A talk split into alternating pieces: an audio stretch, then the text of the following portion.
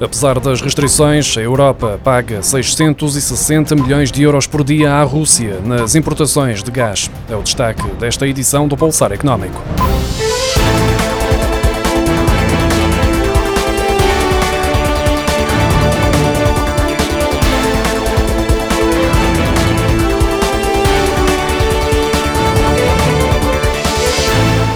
Invasão da Rússia à Ucrânia está a motivar inúmeras ações com o objetivo de penalizar a economia do país liderado por Putin. Contudo, a elevada dependência da Europa do gás russo não permite ao velho continente prescindir desta fonte energética. Com os preços desta matéria-prima a aumentar para níveis históricos desde o início do conflito armado, o custo das importações de gás está a aumentar em níveis bastante significativos. O Bruegel, um centro de investigação e estudos económicos com sede em Bruxelas, estima que, ao preço de ontem, 3 de março, os volumes de gás natural que a Europa importa da Rússia tenham estado a valer 660 milhões de euros. É o equivalente a 27 milhões e meio de euros por hora, 458 mil euros por minuto, 7.638 euros por segundo. É preciso ter em conta que os contratos ao abrigo dos quais a Europa importa gás da Rússia são confidenciais. Segundo o investigador Simon Tagliapietra, o custo real de importação de gás russo é, regra geral, baseado na cotação média do gás no mês anterior ao da entrega. Isto quer dizer que só no cenário de continuidades, em todo o mês de março, dos preços recorde que foram registados esta terça-feira, que quase tocaram os 200 euros por megawatt-hora, é que o custo efetivo de importação do gás russo ascenderá aos estimados 660 milhões de euros diários. Se assim for, em abril, a Europa será responsável pela transferência de 19.800 milhões de euros para a Rússia.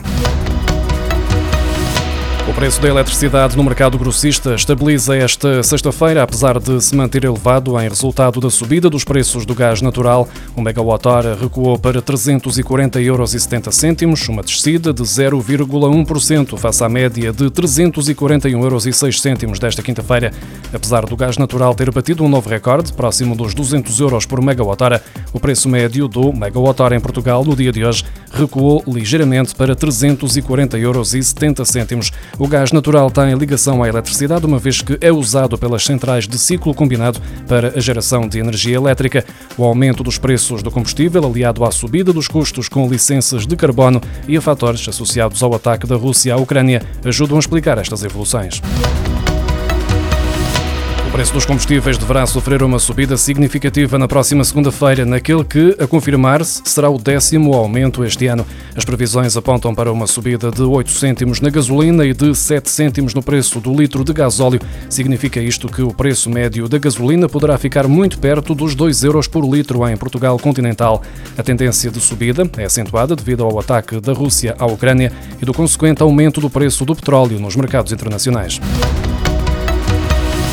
Há quase um ano que os bancos estão a conceder mais de mil milhões de euros aos particulares para a compra de habitação. Em janeiro foram emprestados 1.187 milhões de euros para aquisição de casa, de acordo com os dados divulgados esta quinta-feira pelo Banco de Portugal. Ainda assim, trata-se de uma redução de 18% em relação a dezembro, mês em que o crédito à habitação atingiu os 1.458 euros, o valor mais elevado desde 2008. Já em comparação com janeiro de 2021, registra-se uma subida bastante expressiva de mais de 22%.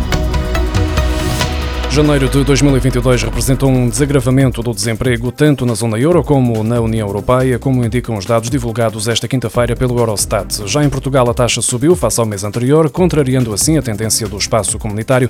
Em janeiro de 2022, a taxa de desemprego na zona euro fixou-se em 6,8%, menos 0,2 pontos percentuais do que em dezembro e menos 1,5 ponto do que no mesmo mês de 2021.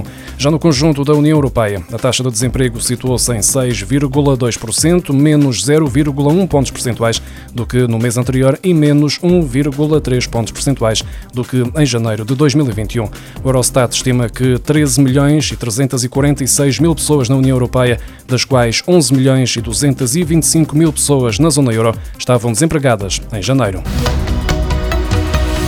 Terminou na segunda-feira o prazo de troca por euros da última série de escudos no valor de 64 milhões e 400 mil euros, de acordo com o Banco de Portugal. A última série prescreveu, sendo que os portugueses puderam trocar as notas que tinham até ao dia 28 de fevereiro.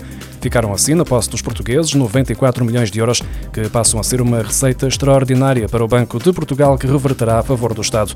Desde a introdução do euro, houve oito momentos em que prescreveram escudos.